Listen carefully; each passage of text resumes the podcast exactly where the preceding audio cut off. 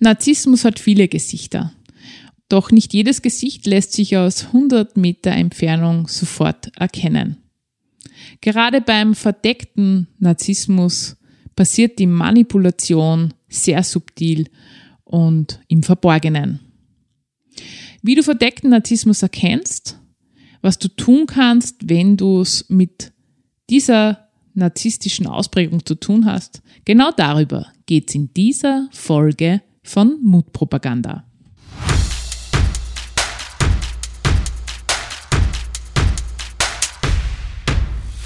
Herzlich willkommen bei Mutpropaganda, deinem Level Up Podcast mit mir, Leslie Jäger, um dich größer zu denken, mutig Neues zu wagen und dein Leben aktiv anzupacken. Hallo und herzlich willkommen zur 21. Folge von Mutpropaganda. Der Frühling ist schon ins Land gezogen, die Vöglein zwitschern, die Sonne scheint und auch die ersten Frühlingsboten im Garten lassen nicht mehr auf sich warten. Eine der Blumen, die du vielleicht schon im Garten oder auf der Wiese gesehen hast, ist Namensvetter für das Thema, über das ich heute gerne in Mutpropaganda sprechen möchte. Und passend dazu hat mich folgende Nachricht auf meinem Anrufbeantworter erreicht. Hallo Leslie, mir hat der Gedankenfunke zum Thema Narzissmus und dem Umgang damit total gut gefallen. Ich finde das Thema richtig spannend und ich würde mich voll freuen, wenn du darüber eine Podcast-Folge machen würdest. Du weißt jetzt bereits, über welche Blume ich vorher gesprochen habe. Ganz genau die gelbe Narzisse, die tatsächlich ihren Namen aus der griechischen Mythologie hat. Nazis war ein griechischer Held und er war so wunderschön, dass er allen Frauen den Kopf verdrehte. Er aber erwiderte ihre Liebe nicht, Nazis hatte nur Augen für sich selbst. Und so beschlossen die Götter, ihn für seine Eigenliebe zu bestrafen. Und als Nazis mal wieder sein Spiegelbild in einem Fluss betrachtete, wurde er so verzückt von seiner eigenen Schönheit, dass er sich selbst umarmen wollte, dabei ins Wasser fiel und erbärmlich ertrank. An dem Ort, wo man Nazis verbrannt hat, wuchs später eine gelbe Narzisse. Die gelbe Narzisse trägt in ihrer Blütenkrone einen Kranz und zeigt damit Narziss, wie er sich über das Wasser beugt und sich selbst betrachtet. Ich möchte heute mit dir über Narzissmus reden. Und Narzissmus hat ja viele Gesichter und nicht selten sind die Beziehungen zu Menschen mit narzisstischen Persönlichkeitstendenzen oder im schlimmsten Fall einer Störung mühsam besonders energieraubend und einfach nicht selten toxisch. Und Narzissmus hat, wie schon erwähnt, viele Gesichter, sprich, nicht jeden Narzissmus kann man sofort erkennen. Und wenn du eine Beziehung mit einem Menschen pflegst, der vielleicht verdeckter Narzisst, verdeckte Narzisstin ist, dann wird der Schaden erst dann offensichtlich, wenn du schon wirklich weit, weit drinnen steckst. Und genau darum geht es in dieser Folge. Es geht darum, einmal zu erkennen, was ist Narzissmus, wie kann er sich äußern, wie werden Beziehungen manipuliert, wie findet da dieser emotionale Missbrauch statt und du bekommst natürlich auch Anregungen dazu, wie du am besten damit umgehst, wenn du Menschen mit narzisstischer Persönlichkeitstendenz begegnest. Allen voran einmal im Narzissten geht es grundsätzlich darum, seine eigenen Bedürfnisse zu stillen, ja. Und er hat ein unendlich großes Bedürfnis danach, dass er oder sie die Macht erhält und die Kontrolle hat.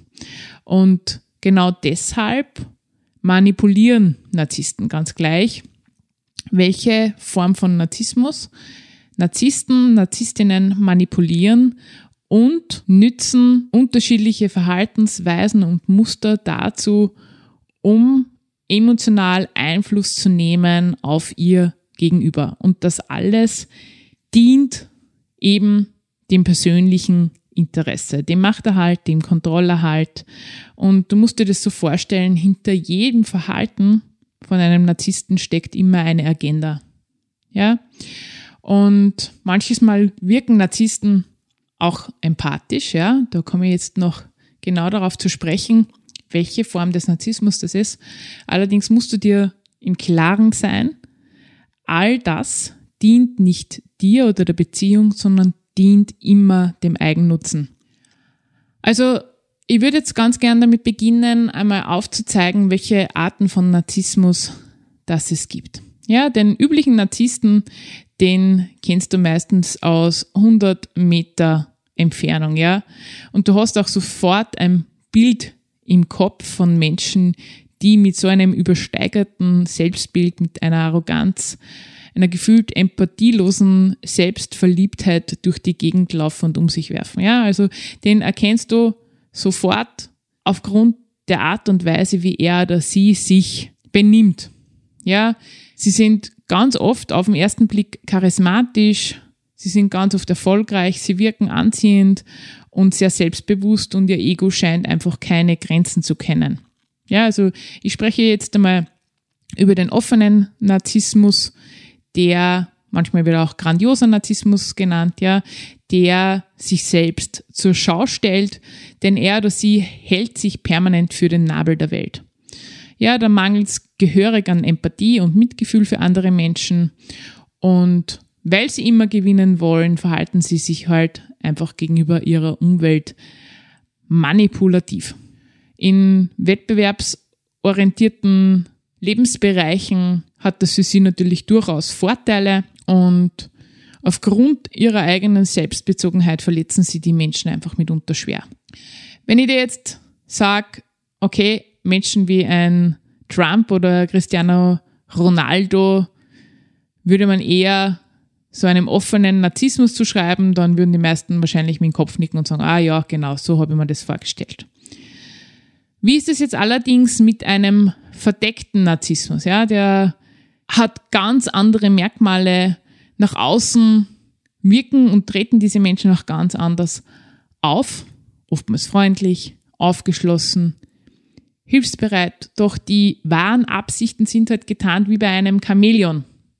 Ja, und weil er oder sie so freundlich, aufgeschlossen, engagiert ist, bitten sie deshalb einfach keine Angriffsfläche und auch niemand schöpft Verdacht. Insbesondere im Außen nicht. Denn was passiert ist, dass wenn du dich dann einem Menschen anvertraust, weil du in einer Beziehung steckst und co-abhängig vielleicht sogar schon geworden bist, in so einer Beziehung mit einem verdeckten Narzissten, einer verdeckten Narzisstin, dann passiert es dir, dass dir ganz oft andere gar nicht glauben können, weil sie diese, diese Seite oder dieses Gesicht einfach noch gar nicht wahrgenommen haben oder entdecken konnten. Was passiert jetzt oder wie verhalten sich jetzt verdeckte Narzissten? Ja, ähm, ich möchte dir ein paar, naja, wie soll, wie soll ich sagen, Anzeichen, ja, ein paar Anzeichen schildern, die besonders typisch sind für verdeckten Narzissmus. Ja, allerdings muss man sagen, im Narzissmus hat, ist ein breites Spektrum, das heißt, die Grenzen variieren auch manches Mal, ja, und ähm, es kann auch sein, dass jemand sowohl das eine als auch das andere an Merkmalen zeigt. Anzeichen Nummer eins, ja, der verdeckte Narzisst ist manches Mal ein wirklich sehr sozial engagierter, unter Anführungsstrichen, Gutmensch. Ja? Und er lässt auch überhaupt dabei keine Chance aus, um davon zu berichten, wie oft er selbst schon von anderen ausgenutzt worden ist und wie oft er Opfer war und trotzdem wie hilfsbereit und engagiert und bescheiden er fast ist. Dabei wirkt es manches Mal fast so, dass man ihn bemitleiden könnte, wie arm er denn ist. Ja, zum Beispiel erzählt er anderen Menschen, wie traurig er oder sie darüber ist, dass der Partner, die Partnerin es so wenig zu schätzen weiß, was man denn alles tut für ihn oder sie. Und das macht er auf so geschickte Art und Weise so beiläufig, dass du es fast glauben musst, ja. Und die Auswirkungen sind halt, dass auf einmal Menschen aus dem sozialen Umfeld dich meiden und du vielleicht sogar überhaupt keine Ahnung hast, was denn da gerade äh, passiert. Plötzlich rufen Freunde nicht mehr zurück, äh, Nachbarn grüßen dich nicht mehr, weil halt da äh, ein, ein manipulativer Mechanismus in Gang gesetzt wird, der dazu führen soll, dass du isoliert bist. Ja? Umso besser du isoliert bist, desto mehr bist du abhängig von der Beziehung des verdeckten Narzissten. Der verdeckte Narzisst liebt es ja auch, gebraucht zu werden. Und deshalb ist oft sein Terminkalender voll mit Unmengen an ehrenamtlichen Aktivitäten. Ja. Doch dabei geht es weniger darum, anderen zu helfen, sondern eher darum, als hilfsbereit wahrgenommen zu werden. Wenn du mit so einem Menschen zusammen bist, wirst du jedoch feststellen, dass der verdeckte Narzisst, die verdeckte Narzisstin allen hilft, nur nicht dir. Ja? Gerade im Gegenteil, er lässt dich sogar aktiv hängen oder sie lässt dich sogar aktiv hängen. Anzeichen Nummer drei, ein Mensch mit dieser Persönlichkeitstendenz liebt es, um etwas gebeten zu werden, ja, so, dass du dir vorkommst wie der größte Bittsteller, ja. Denn nur er oder nur sie entscheidet darüber, was läuft und was nicht läuft, ja. Und du kannst immer hoffen drauf, dass er oder sie heute Laune hat. Gute Laune hoffentlich. Und wenn du allerdings aufgibst und gar nicht mehr darum fragst, dann nimmt er, nimmt er oder sie es dir verdammt übel und lässt dich das auch spüren. Da sind wir dann ähm, bei anderen passiv-aggressiven Verhaltensweisen wie dem Silent Treatment, ja. Also eine Schweigetechnik, in der du tatsächlich an deine Grenzen kommst, weil du Angst bekommst um die Beziehung. Alles dient dazu, seine innere Überlegenheit oder ihre innere Überlegenheit dir gegenüber wiederherzustellen. Ja? Und da kommen wir schon zum nächsten Anzeichen. Verdeckte Narzissten sammeln permanent Informationen über dich, ja. Und das wirkt am Anfang natürlich unglaublich sympathisch und unglaublich charmant. Und äh, du fühlst dich unglaublich geschmeichelt. Noch nie hat sich ein Mensch so sehr interessiert für dich.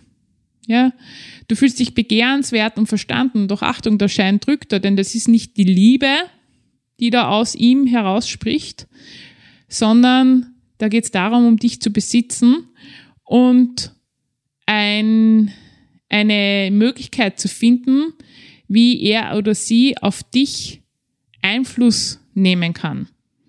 Weil du halt einfach alles offen, also weil du dann einfach alles offen und aufrichtig erzählst, nachdem er oder sie dir aufrichtiges Interesse signalisiert hat, hat er halt oder sie unglaublich viele Informationen, um dich manipulieren zu können, da er man könnte fast sagen, deine Psyche seziert, ja. Er findet deine größten Ängste und sehnlichsten Wünsche heraus und dadurch hast du halt eine enorme Angriffsfläche. Neben dem, jetzt kommen wir schon zur Anzeichen Nummer 5, dass die Gefühle sehr schwankend sind und du oftmals so in einer Bittstellerhaltung fast bist, äh, ob er oder sie gewillt ist, an Bord zu sein oder eben nicht, ändern Narzissten auch also Menschen mit verdecktem Narzissmus, auch häufig ihre Meinung. Warum? Denn die Meinung richtet sich nach dem Nutzen, den er oder sie darin für sich sieht. Und das kann sich halt ganz oft ändern. Und damit wird es halt auch schwierig mit einer langfristigen Planung und äh, mit einem Gefühl an Sicherheit, denn du weißt einfach nie, woran du bist. Und nochmal, hinter jeder Handlung steckt eben eine Agenda. Im Grunde genommen richtet sich die Meinung des verdeckten Narzissten danach, was er erreichen möchte. Und dabei spiegelt er halt auch seine Umgebung oder sie, um zu gefallen. was dazu führt, dass du, weil du permanent unsicher bist, äh, auch immer das Gefühl hast, du musst den, den oder die Narzisstin behandeln wie ein rohes Ei. Du nimmst immer super, super, super achtsam Worte in den Mund, überlegst da hundertmal, was du sagst, wie du sagst, ja. Man nennt es auch Eggshell Walking, ja. Das ist so, wie wenn du beginnst, auf Eierschalen zu laufen, ja. Nur um eben keine ungewünschten Situationen herauf zu beschwören, äh, wo die Beziehung ins Schwanken kommt. Anzeichen 6, und die ist besonders charakteristisch, ist, dass im Vergleich zum offenen Narzissmus, beim verdeckten Narzissmus, weniger im Vordergrund steht, selbst zu glänzen, sondern im Vordergrund steht es, die anderen abzuwerten. Ja, das machen zwar grandiose Narzissten auch, aber beim verdeckten Narzissmus ist es deutlich ausgeprägter.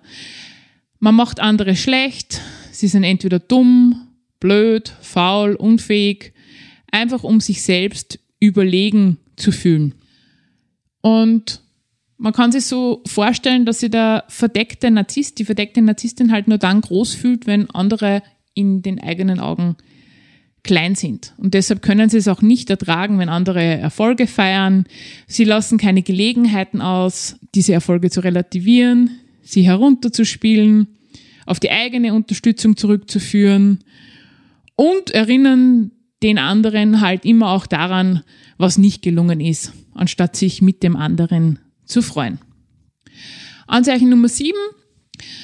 Jemand, der am verdeckten Narzissmus leidet, fühlt sich auch stets in seiner eigenen Genialität und in der eigenen Größe verkannt. Ja, also egal wie sehr man ihn bewundert, lobt, wie sehr man ihn schätzt, niemand erkennt die Großartigkeit und zumindest ist das das, was er oder sie denkt.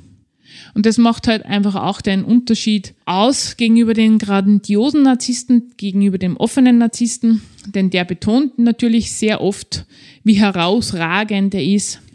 Und im Vergleich dazu fühlt sich jemand, der am verdeckten Narzissmus leidet, in den eigenen Gedanken als unerkanntes Genie.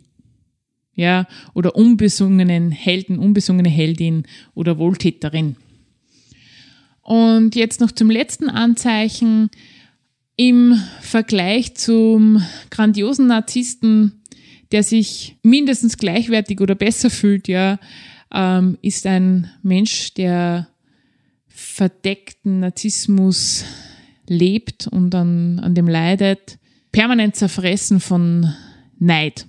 Ja, permanent zerfressen von äh, Neid und ähm, deshalb kann er sich an, an Leid, Unglück, Fehlern, Missgeschicken anderer oder Probleme anderer stundenlang freuen. Und teilweise gibt es da auch die Tendenz, dass man dieses Leid sogar noch vergrößert, um noch mehr von dieser narzisstischen Zufuhr zu erhalten, die er oder sie braucht, um sich eben besser zu fühlen. Ja, also da kommt es auch zum Spott über andere, weil er sich dadurch überlegen fühlt.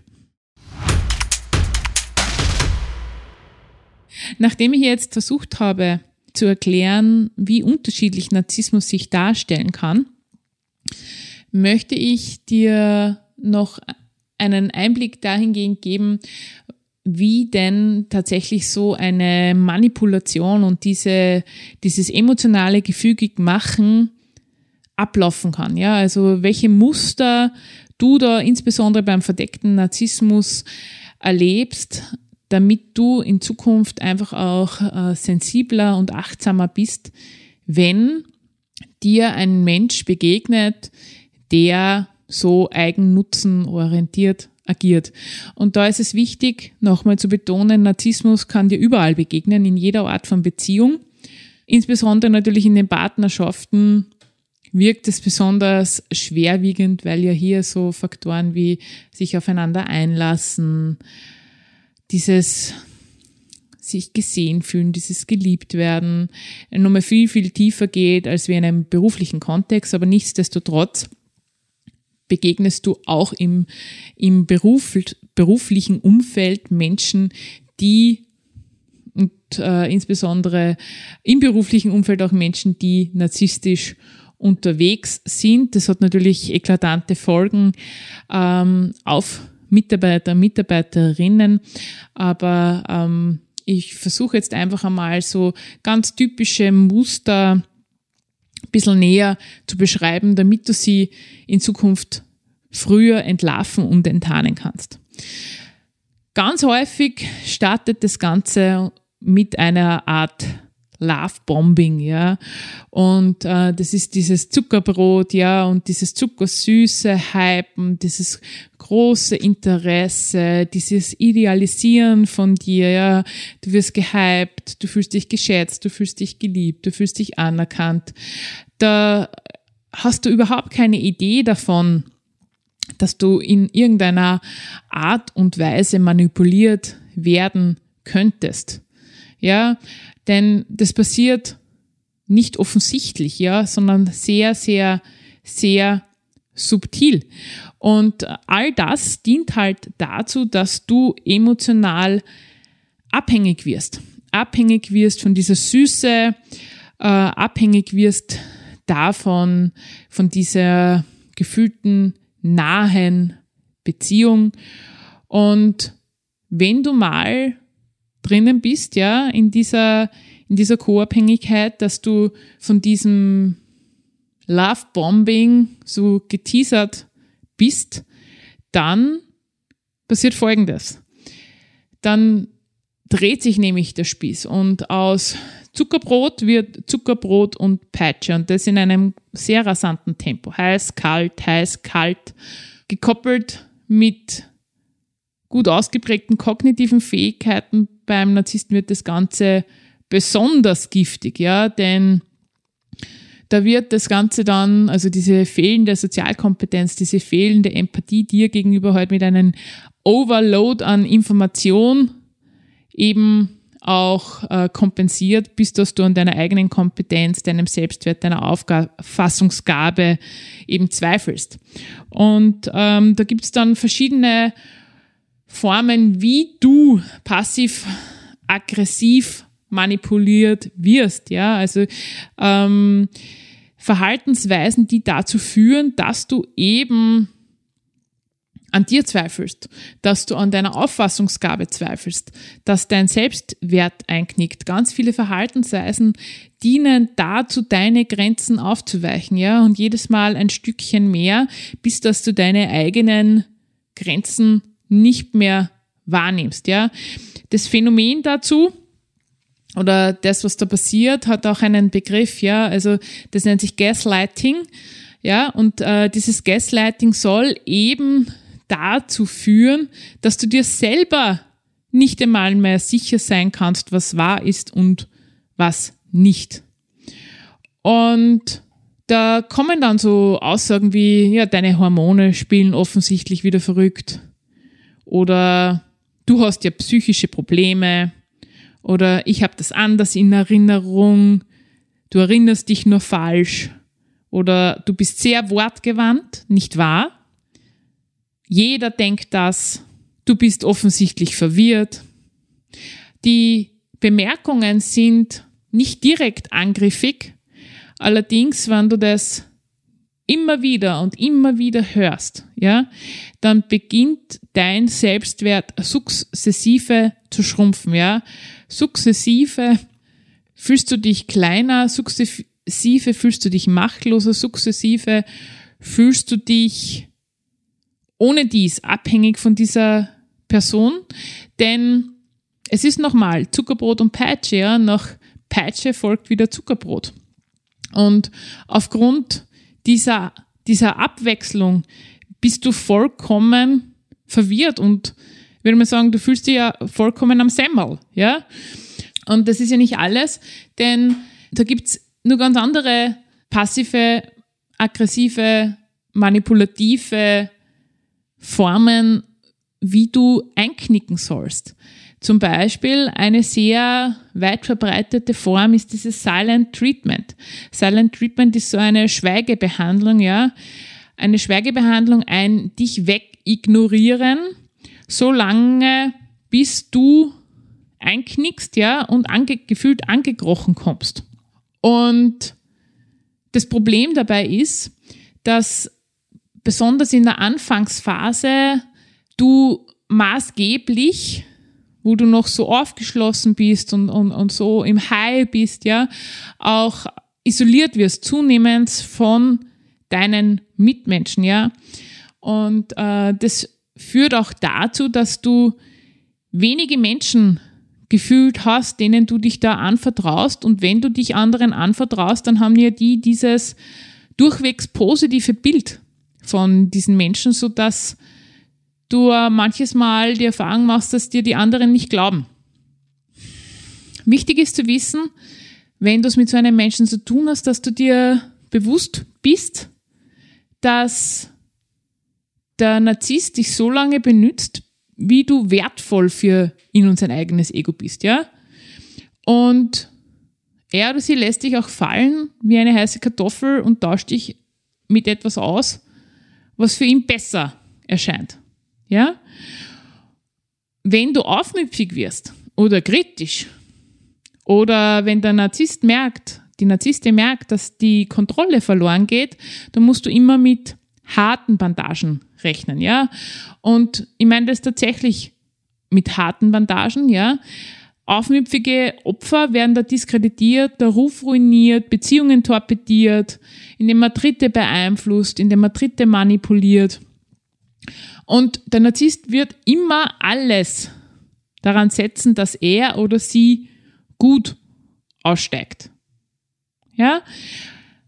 Alles, was da passiert, dient zu seinem persönlichen Zweck, Zwecke. Das Problem dabei ist, dass Menschen, die co-abhängig sind, in so einer ungesunden Beziehung, ja, und jetzt nehmen wir mal den Begriff toxisch in den Mund, ja, weil Narzissmus tatsächlich oder Beziehungen zu Narzissten tatsächlich meistens toxisch sind. Es gibt auch andere Formen, aber das ist eine, wo man echt sehr, sehr häufig toxische Beziehungen erlebt. Jetzt kann man sich allerdings die Frage stellen, wie geht man denn mit dem um, wenn man es mit so einem Menschen zu tun hat? Meine Lieblingsantwort wäre Lauf. Ja? Am besten nimmst du deine Beine in die Hand und läufst. Beziehungsabbruch ähm, wäre meine Lieblingsantwort. Und das so rasch wie möglich. Denn Narzissten ändern sich nicht. Insbesondere nicht für dich. Ja? Denn wenn du es nicht bist, der ihre Bedürfnisse befriedet, dann ist es wer anderer.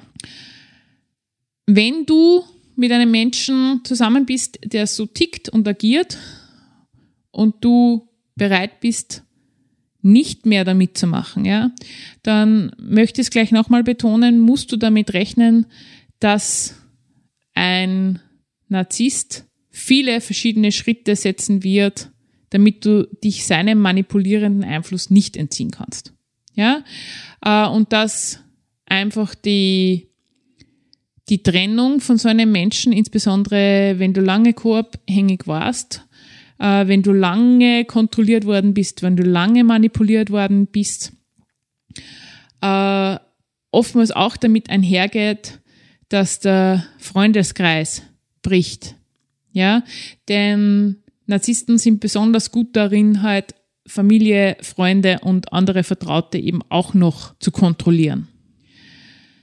Was wirklich wichtig ist, wenn du vorhast, dich von so einem Menschen zu trennen, ist, dass du dir professionelle Unterstützung holst. Und das idealerweise nur bevor du diesen Beziehungsabbruch startest. Ja, eine außenstehende Expertise von jemandem, der mit verdecktem Narzissmus eben zu tun hat. Denn auch wenn die Beziehung beendet ist, wendet der Narzisst oft verschiedene Strategien an, wie zum Beispiel Hoovering oder schickt seine Flying Monkeys. Ja, also der Begriff kommt äh, aus dieser Geschichte vom Zauberer von Oz, ja, wo die Hexe da diese Flying Monkeys hat, schickt Flying Monkeys aus, um dir zu beteuern, wie sehr er oder sie es bereut und so weiter. Ja, alles wieder mit dem Zweck, dich weiter zu manipulieren. Und auf all das musst du eben gefasst sein und deshalb rate ich dir, hol dir da vorab jemanden ins Boot, der dich unterstützt, dass du dich diesen manipulativen Einflüssen von dem Narzissten, der Narzisstin einfach entziehen kannst. Wenn du noch nicht in einer Beziehung zu so einem Menschen steckst, ja, beziehungsweise wenn du dir nicht sicher bist, ob er oder sie vielleicht so eine Tendenz hat, dann ähm, habe ich einen Tipp für dich, nämlich dass du vermutlich in deinem Leben einen Menschen hast, der dich so gut kennt, dass er oder sie dir einen Reality-Check geben kann. Ja, wenn du so einen Menschen hast, vertraue dich ihm oder ihr an und lass jemanden mit einer anderen Brille, die nicht rosarot ist, einmal draufschauen. Ja, denn da kannst du schon und natürlich, wenn man verliebt ist, möchte man viele Dinge nicht hören, ja, ganz klar. Allerdings kann das sehr, sehr hilfreich sein, diese Außenwahrnehmung zu bekommen. Ganz grundsätzlich noch drei Dinge, die ich äh, ansprechen möchte. Ja, bitte zermadere und zermartere dir nicht dein Hirn, warum ein Narzisst wie ein Narzisst ist. Ja, also es würde jetzt zu tief greifen, da jetzt äh, darauf einzugehen, warum, wieso, weshalb Narzissten zu Narzissten werden, wo in der Kindheit das begonnen hat und dergleichen. Ähm, da ist sicher Fachliteratur äh, oder Podcasts zu dem Thema, die ausschließlich dieses Thema behandeln, eine bessere Quelle. Allerdings kann ich dir eines garantieren, ganz gleich, was der Grund dafür ist, dass jemand zum Narzissten wurde. Es rechtfertigt nie, dass er oder sie sich wie ein Arschloch benimmt. Und es rechtfertigt auch nicht, dass er oder sie dich manipuliert und emotional missbraucht. Denn das möchte ich nochmal betonen. Diese Form der Beziehungsgestaltung ist emotionaler Missbrauch. Ja, und es spielt keine Rolle, ob er oder sie eine schlechte Kindheit hatte, äh, warum er oder sie dies oder jenes tut. Du kannst einen Narzissten immer nach seinen Handlungen oder aufgrund seinen Handlungen beurteilen, ja. Und äh, wenn die egoistisch und äh, mit mangelnder Empathie oder gar keiner Empathie gezeichnet sind, dann ist das für dich Aussage genug.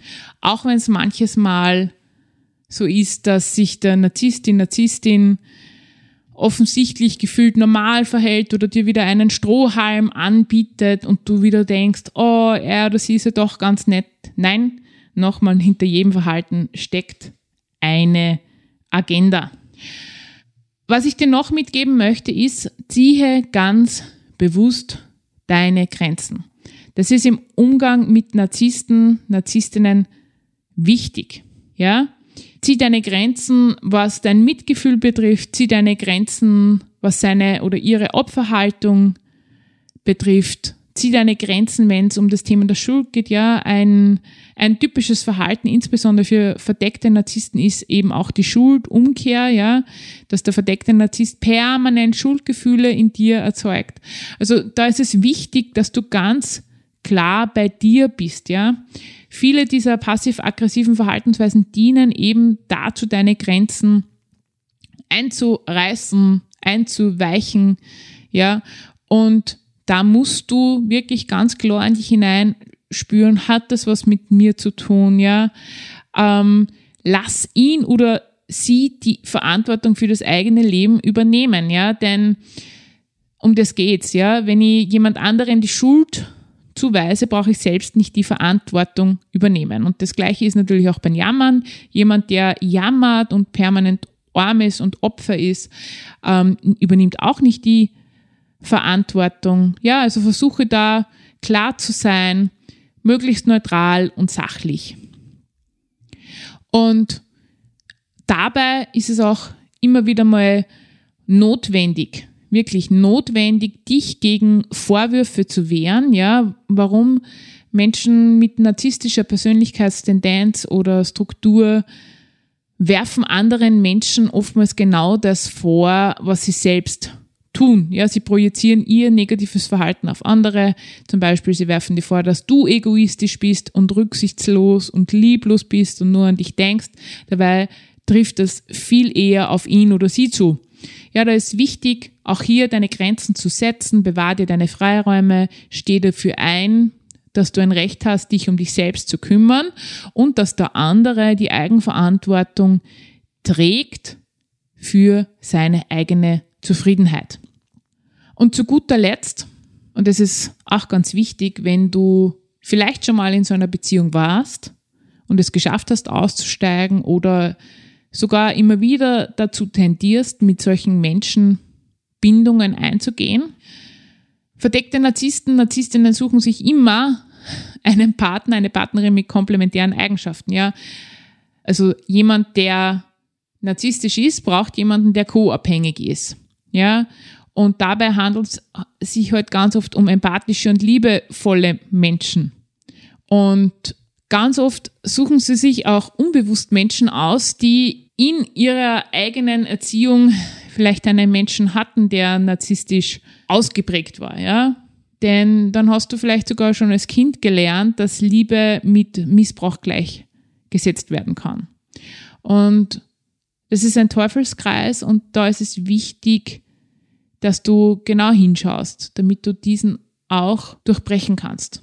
Sprich, diese in der Kindheit dysfunktionalen Beziehungsmuster aufzuarbeiten, damit du dann ein gesundes Selbstbewusstsein entwickeln kannst, damit du ganz klar zu dir stehen kannst, zu deinen Bedürfnissen, zu dem, was deine Anteile sind und damit halt toxische Menschen keine Chance mehr bei dir haben.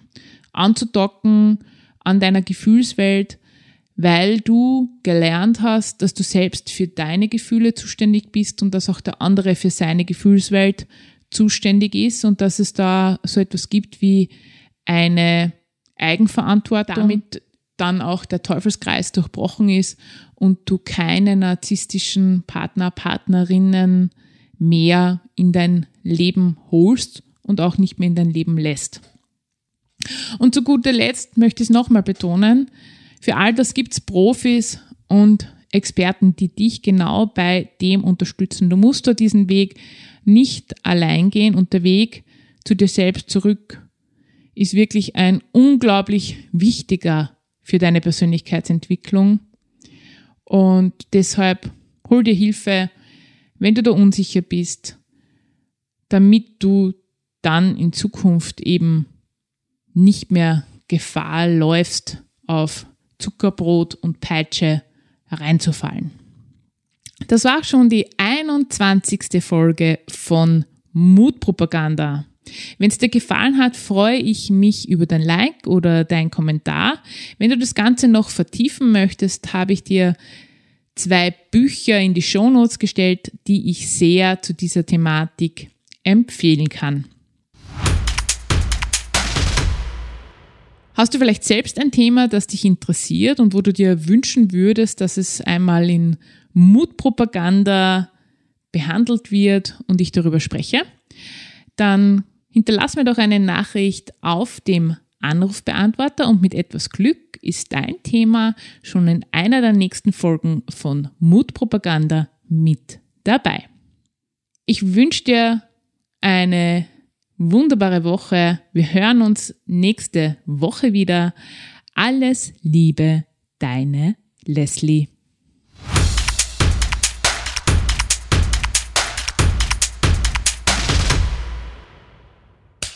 Cut. Und wer hat's produziert? Das Pod. Deine Podcast-Agentur.